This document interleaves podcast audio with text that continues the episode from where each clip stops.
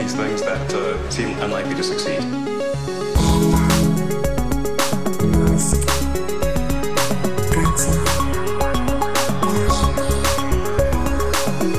Hola a todos, episodio número 53 de Elon, el podcast en el que um, yo diría que una de cada tres o una de cada cuatro veces hablamos de SpaceX y hoy va la cosa sobre SpaceX, ¿no? Sí, no, hoy, hoy prohibido mencionar la palabra que empieza por T. Prohibidísimo. No, porque además tenemos un montón de noticias que digo, tú, vamos a hacer un episodio solo de esto porque han ocurrido un montón de cosas del espacio y digo las podemos meter en un episodio sin problemas, ¿no? Así que, que por cierto, a nivel de follow-up, comentábamos en el anterior episodio, de hecho lo puse en el título, digo, al espacio en Halloween, esa misión ya no sale en Halloween. Sí, la verdad es que era una buena fecha para estar viendo un lanzamiento espacial tripulado, porque por el miedo que da sobre todo, ¿no? yo por lo menos del anterior lo pasé muy mal. Pero nada, se retrasa básicamente por, creo que lo comentamos en algún episodio anterior, que SpaceX ha tenido varios abortos o abortajes, como se diría en español, ¿no? Eh, algunos por el clima, ahora comentaremos eso del clima, algunos por algún sensor, que a última hora detectó algo mal y como estaba ya el cohete programado autónomamente para despegar, pues lo paró a pocos segundos de despegar, entonces la NASA pues quiere revisar todo esto y se ha retrasado un poco. Yo creo que lo veremos eh, a principios o a mediados de noviembre. Vale, o sea que también se retrasaría la vuelta y todo eso, pero vamos, no debería de haber mayor problema, claro. Sí, a ver, eh, al final a SpaceX no le va tan mal como a Boeing, yo creo, porque lo de Boeing todavía sigue mucho en duda. Se supone que veremos la, la misión Boeing Starliner 1, la tripulada, en algún momento indeterminado de 2021. Sí. Pero bueno, está habiendo problemas. Yo creo que es una misión un poco maldita. Por ejemplo, uno de los astronautas, eh, Craig Ferguson, ha cancelado el vuelo porque se casa su hija. Así que nada. pero claro, pero, o sea, él no se fía. Vamos a ver. La, la hija se, se, casa y, la, y las fechas le, le, se le cruzan con la misión. Claro, esta misión ya tendría que haber salido. La hija seguramente haya puesto la boda. bueno, ya está aquí mi padre otra vez de vuelta en la Tierra, ya puedo casarme, tal, no sé qué. Y la gente de Boeing, eh, los de software, jodiéndole la boda a la hija, tío. Yo también me imagino que hay parte de la mujer diciéndole, a ver si te vas a morir en la, en la misión de Boeing y le, y le, vas a arruinar la boda a tu hija, mejor espérate. Bueno, este hombre se, supuestamente se reenganchará a, a, otra misión más adelante. Sí, o sea, este, este, este Craig Ferguson va a seguir trabajando para Boeing, ¿no? En, vale, sí, luego Eric Bow, otro astronauta que también lo dejó hace tiempo por problemas médicos. En fin, siguen probando. Boeing dice que, lo tiene todo más o menos atado, que toda esta investigación que hubo independiente han cumplido punto por punto los que les pedían, que lo tienen ya casi todo listo, pero bueno, es una, es una misión con eh, que tuvo ese problema en el lanzamiento no tripulado y que sigue bajo el ojo clínico de la NASA para que todo esté bien atado, ¿no?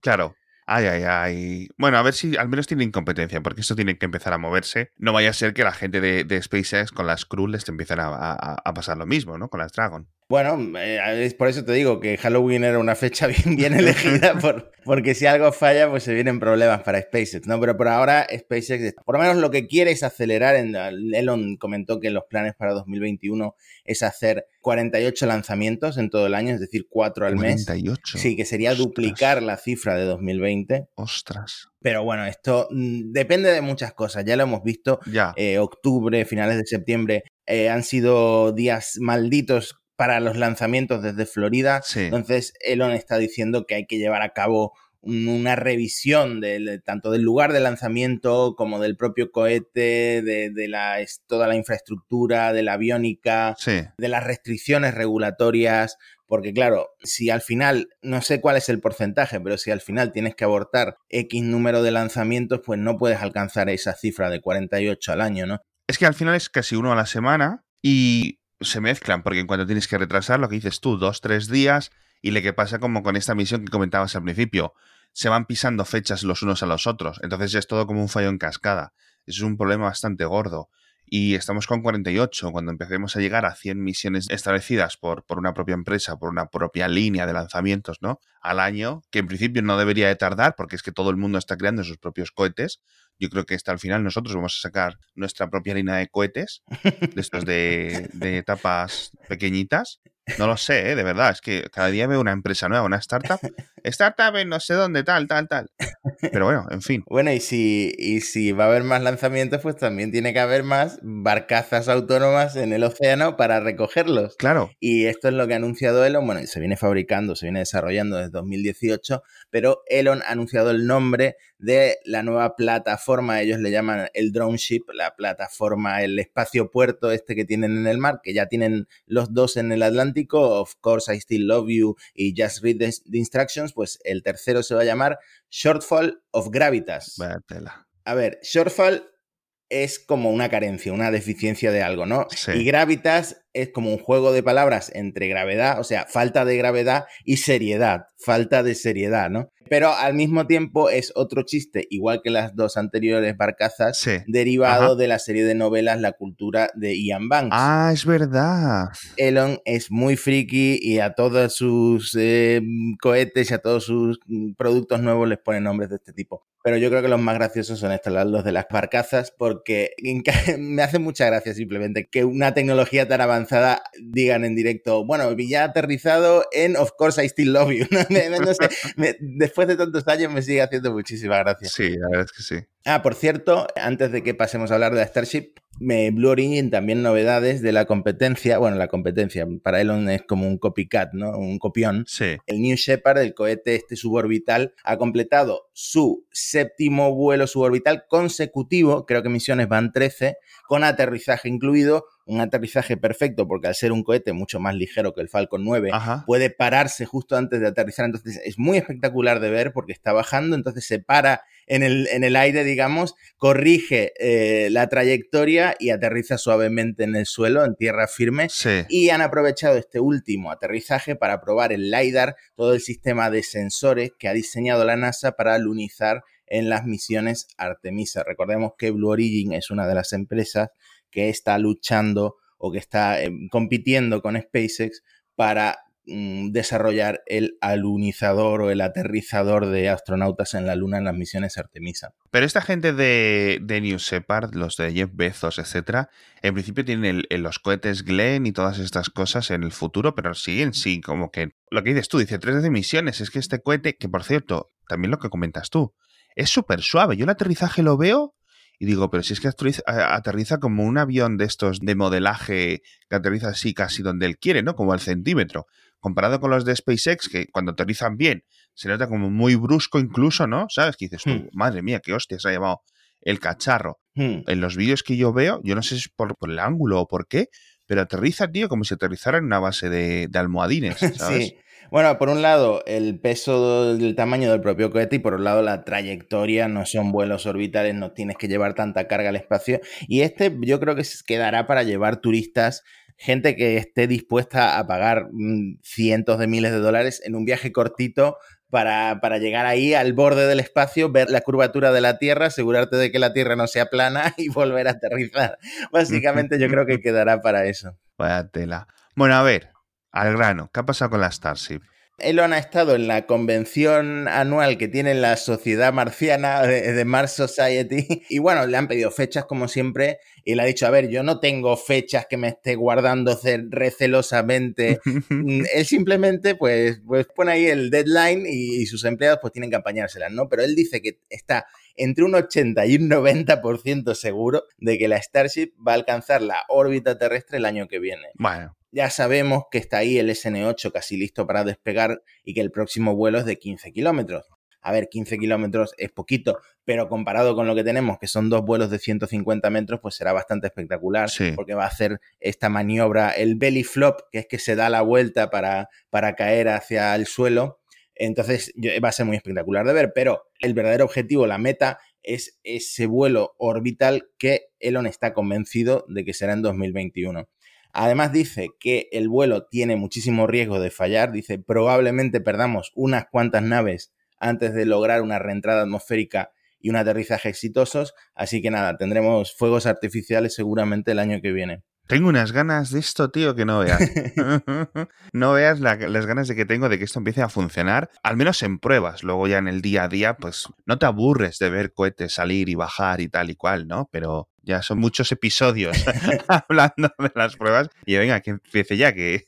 en cuanto a Marte, le preguntan eh, por la misión a Marte, dice, a ver, una misión no tripulada a Marte, dice que hay a fighting chance, una pequeña pero real posibilidad de que llegue en 2024. Entonces, no sé si esto se va a cumplir, pero una Starship sin astronautas podría enviar carga o hacer un vuelo de prueba a Marte en 2024. Hay que tener en cuenta que llegar a Marte no es tan fácil como llegar a la órbita terrestre porque no puede ser cuando a ti te dé la gana porque tiene que ser cuando los planetas estén en su punto más cercano, que es algo que ocurre cada 26 meses. Sí, cada dos años y pico, ¿no? Lo comentábamos en el episodio diario, porque la, anterior ventana nueva, buena, eh, fue hace como dos meses o algo así, fue en verano, y empezaron a salir cohetes para Marte, que parecía eso la estación de autobuses de Ponferrada, cada 10 minutos un cohete. Y yo, ¿pero dónde va la gente?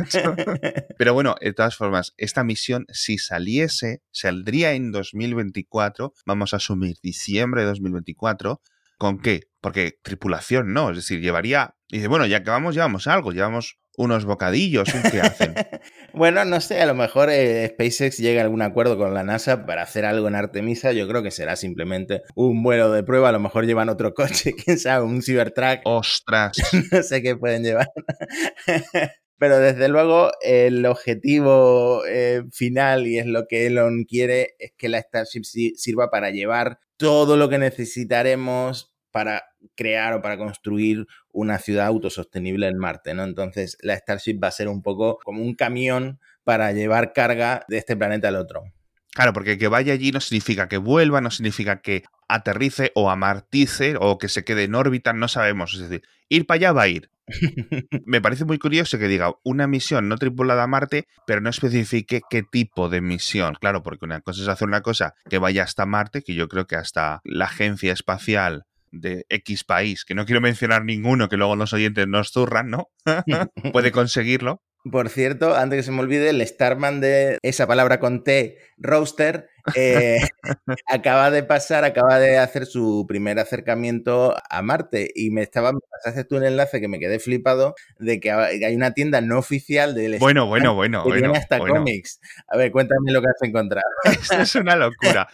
Estaba buscando qué era, qué era. Eh, los típicos enlaces que le ponen las respuestas a Elon y tal. Sí. Y vi unos niños disfrazados con los trajes así, de disfraz de niño, obviamente, pero imitando el diseño de los trajes de astronauta de SpaceX. Y digo, ostras tú, qué chulo, ¿no? Y además no estaba mal.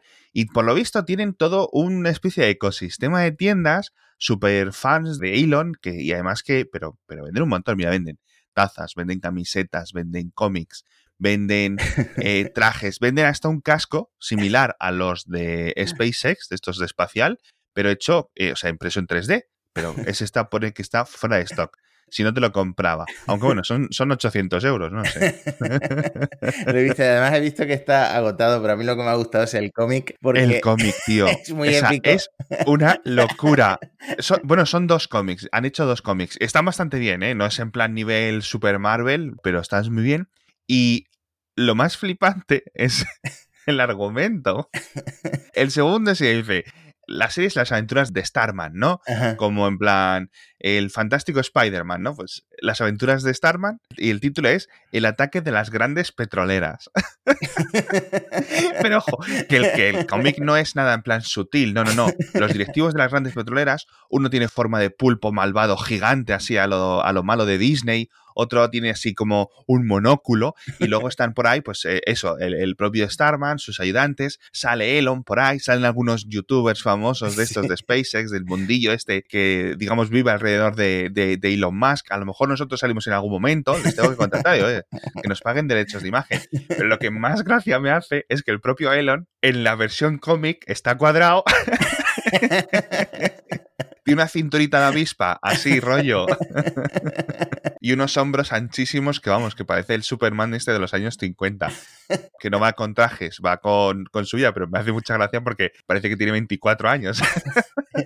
Bueno, así es como lo ven los fans de los youtubers y todo eso. Es como meterse en los ojos de un, de un turbo fan de, de SpaceX. Es increíble. No, no, pero el, el cómic está bien. Además, hay dos, o sea, que está guay. Lo que pasa eso, que es fanfiction de esta un poco ya, que a lo mejor las últimas páginas tienen contenido erótico. ¿Quién vaya a saber? Pero bueno.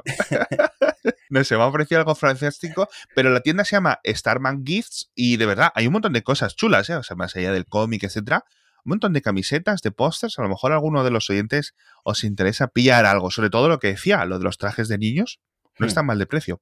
Está hice a tiempo para Halloween. No como la misión Crew 1. en fin, cuéntame lo de Starlink, ¿qué ha pasado? A ver, Starlink, eh, lo primero ya tiene suficientes satélites, dice Elon, para la beta pública que no va a llegar a España, pero en principio estará en Estados Unidos y Canadá, sobre todo en la parte más septentrional de Estados Unidos y bueno, en, Canadá en general. Septentrional significa del norte, ¿vale? Sí. Para todos los oyentes que no hayáis tenido. los de la ESO, como dicen los, los Yo soy de la ESO, cabrón. yo también, yo también.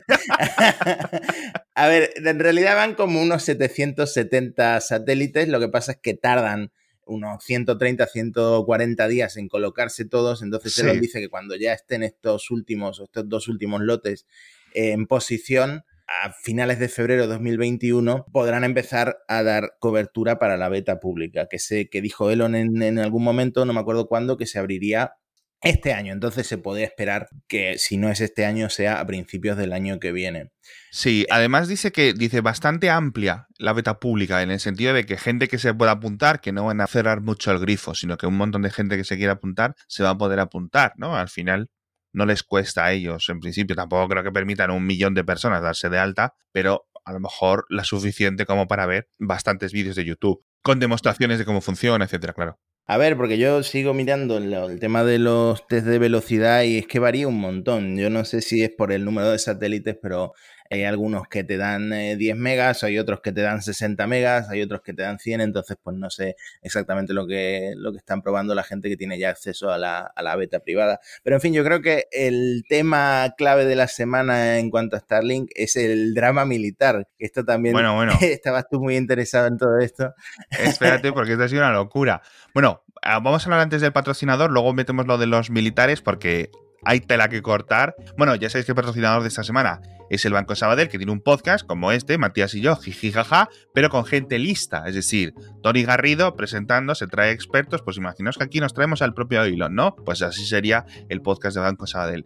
Está súper bien, tenéis de tecnología, creo que tendráis algunos de cohetes, episodios, de todas cosas, de economía, de sociedad, de política, un poco de todo, con los expertos en plan, ¿por qué no se puede hacer esto? ¿Cómo se puede conseguir hacer esta cosa tan difícil? ¿O en qué consiste esta cosa tan complicada? Y en 10-15 minutos, que es lo que dura cada episodio, además están en, en YouTube, pero los podéis escuchar en podcast sin ningún tipo de problema, te lo explican y es que la verdad es que está súper bien.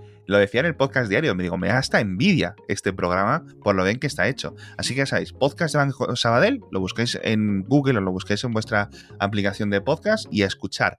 Ahora vamos con esto de los dramas militares porque es complicado, ¿verdad? Bueno, es que también hubo una confusión, y no sé si fue confusión o fue clickbait adrede, pero parecía como que SpaceX de repente se había aliado con el Pentágono para, para enviar eh, pues, cargamento militar de un lado a otro del mundo, ¿no? Pero no, no es tan así. El propio Elon eh, salió un poco ahí a- en Twitter a, a defender que SpaceX no, no iba a ver ni un céntimo de lo que están haciendo, que es más bien como un estudio, ¿no? Exacto, vamos a ver, es que un titular eh, de una de estas superfans de Elon se lo puso ahí y yo, ya sabéis cómo funcionan las cosas cuando Elon responde a algo o decide responder algo, decide obviarlo, ¿no? Significa por donde él quiere controlar dónde vaya la conversación, ¿no? Recordemos que eh, en ese sentido es muy listo. Las cosas que Elon dice en Twitter parece jiji jaja, pero en la mayoría de las veces está muy, muy, muy calculada a lo que se responde y a lo que no se responde, ¿no? En el, próximo episodio vamos a comentar algunos test y metas más.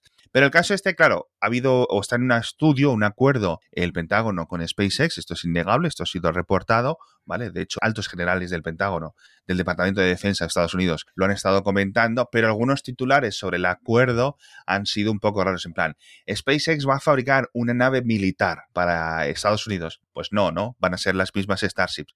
Entonces, ¿qué es lo que ha ocurrido? Pues que un general del ejército de Estados Unidos, en una conferencia, estuvo diciendo, dice, oye, estamos trabajando con SpaceX, de momento sobre el papel, nada más, ¿vale? Simplemente es en plan, oye, ¿cuánto costaría? ¿Cuánto se tardaría?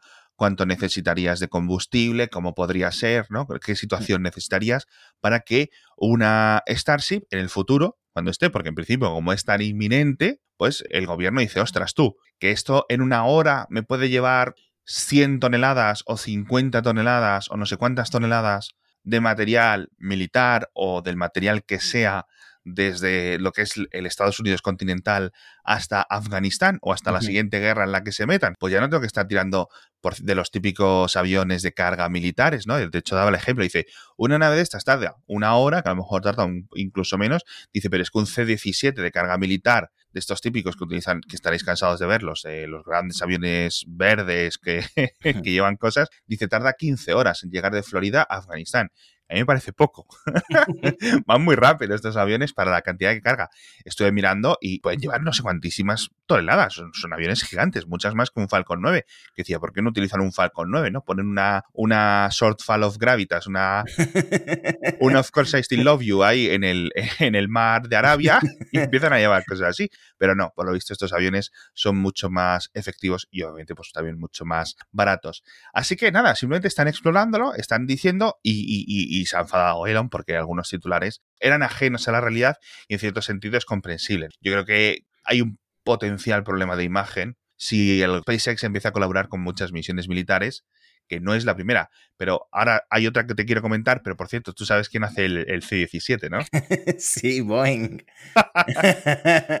Ahí está Elon quitando el trabajo, está Elon quitando la mesa de la comida de los hijos de un montón de ingenieros de Boeing y eso no puede ser. Sí, esto es como que estaban ya, prácticamente eran funcionarios del gobierno y ahora ven un poco los colmillos. En fin. Y bueno, es el drama militar 1. El drama militar 2 es un poco más inmediato. De hecho, creo que es incluso más chulo. Esto lo he leído yo en Reuters y pone que SpaceX ha firmado un acuerdo de 150 millones de dólares con otra empresa que ha firmado otro acuerdo para participar conjuntamente con SpaceX de como de 200 y pico, 300 millones.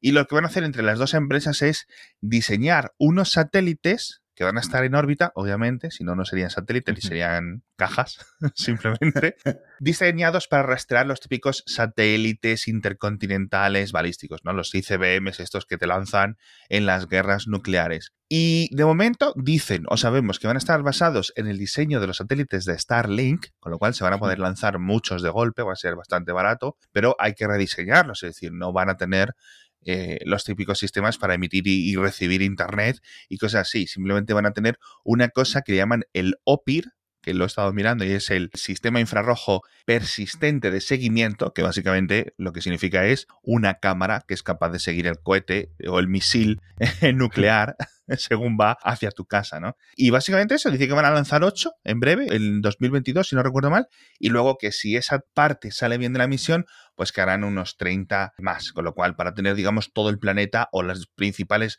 rutas de misiles nucleares cubiertas y tener todo vigilado, ¿no? A lo mejor no hace falta que estén encima de la Antártida, que por ahí no llegan los misiles a Estados Unidos, pero bueno, así que quién sabe, macho, quién sabe si al final, después de mucho jiji, elo, jiji, jaja, es capaz de diseñar un este y al menos intercepta el misil nuclear que venga por nosotros en el futuro. ¿Quién sabe? Yo, lo que estoy mm. viendo es que después de Elon, lo hará China, después Corea del Norte, después no sé quién, y al final tendremos el cielo lleno de, nuevas estrellitas pasando. Sí, claro. A ver, en principio estos no deberían de reflejarse mucho porque aunque van a estar en órbita baja, dependerá todo de lo que puedan mejorarlo. Pero al estar lejos, porque el gran problema de los de Starlink es que van todos seguiditos, ¿no? Que decías tú una vez en un episodio y me quedé con esa metáfora, que van como hormiguitas por el espacio. Hmm. Y eso yo creo que los hace más destacables.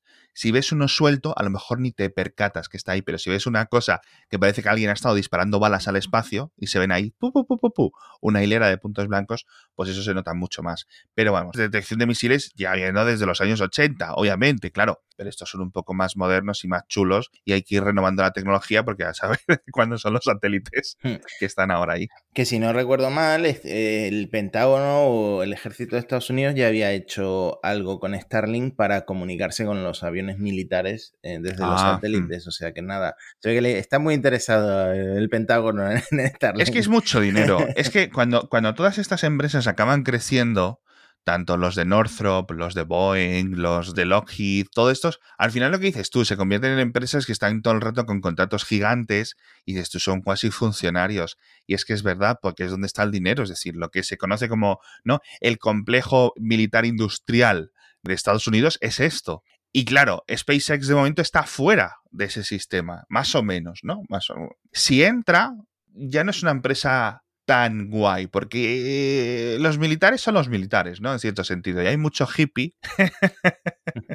y, eso no creo que pueda dañar la imagen de SpaceX, pero sí que, digamos, lo convertiría en una empresa más. ¿Sabes lo que me refiero? ¿Sabes lo que le falta a SpaceX para que su imagen quede mejorada? Es una serie de HBO que es lo que están preparando. Hostia, tío. Ahora producida por Channing Tatum. Ojo, claro que yo cuando leí serie de HBO de SpaceX con Channing Tatum, digo, hostia, mira, Channing Tatum haciendo de Elon. Digo, como en el cómic, pone una versión mucho más fuerte y más joven. Puede ser, pues se parece, bueno, ligeramente, está un poco más fuerte y más joven, pero sí se parece un poco. Eh, a ver, lo que yo he leído es que la serie que está escrita por el guionista de Star Trek Beyond y de Mindhunter de, de Netflix está basada. Bueno, Mindhunter muy bien. Eh, Star Trek Beyond un poco menos bien, pero bueno, ok, venga. Está eh, basada en principio en la biografía de Ashley Vance, de la que hemos hablado mil veces porque es, la, es la oficial y la más completa sobre Elon, ¿no? Que además narra muy bien los inicios de, de SpaceX, fueron un poco locos, porque básicamente es un excéntrico millonario que funda una, una, empresa espacial para ir a Marte con el dinero de haber vendido PayPal a, a eBay, ¿no? Pero la, es cierto que la serie en principio como que se va a centrar más en eh, esto último que ha pasado de enviar tripulación a la Estación Espacial Internacional, que ha sido como el gran hito de, SpaceX y la razón por la que eh, SpaceX está en boca de todos. Yo creo que es, más entretenido esto. Hmm. Que, ¿sabes? Somos cuatro frikis, cuatro nerds eh, diseñando planos y haciéndonos cubatas de Red Bull a las 4 de la mañana porque no aguantamos despiertos. Hmm. Que hay un documental de SpaceX en Disney Plus que es ¿Ah, una, es una plataforma que yo creo que no he amortizado en absoluto, pero ese sí que lo vi está muy bien por si queréis verlo. Pues ese me lo voy a ver. Ah, no, ese ya lo he visto. Yo sí que he amortizado el Disney Plus, pero bueno. bueno, tú tienes tres hijas. Eh, claro, no, y bueno, y yo, o sea, no nos engañemos. No, pero entonces esta serie va a ir del lanzamiento de la Crew 2, simplemente, ¿no? Pues de del establecimiento de la misión, los astronautas estarán también interpretados, las familias, ¿no? Será un poco más el, drama del lo harán, no lo harán, no sé qué, no sé cuánto.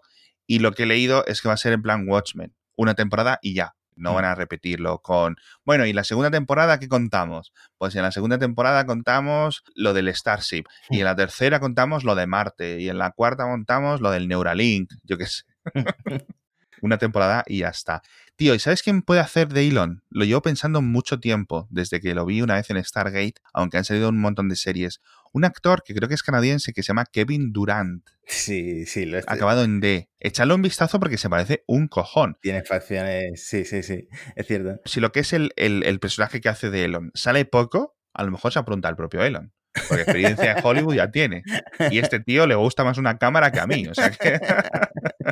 Puede ser. Así que bueno. En fin, acabamos el episodio, por cierto, con una noticia que no te he comentado, que es que la valoración de SpaceX ha vuelto a subir. Ahora está en unos 44 mil millones de dólares, que hace poco estaba en 36 mil, un poco antes estaba en 30 mil, etcétera. Que ahí los inversores privados de momento siguen sin salir a la bolsa y no creo que acabe saliendo a bolsa pronto. Siguen apostando por ello, sigue creciendo y obviamente con cada vez más contratos, más ingresos, más planes, etcétera, pues es normal que la valoración suba, ¿no? Así que bueno. En fin, chiquitines, mucho espacio, mucha Starship, mucho cómic, mucha película, mucha serie, muchas cosas, muchos satélites militares, todas cosas.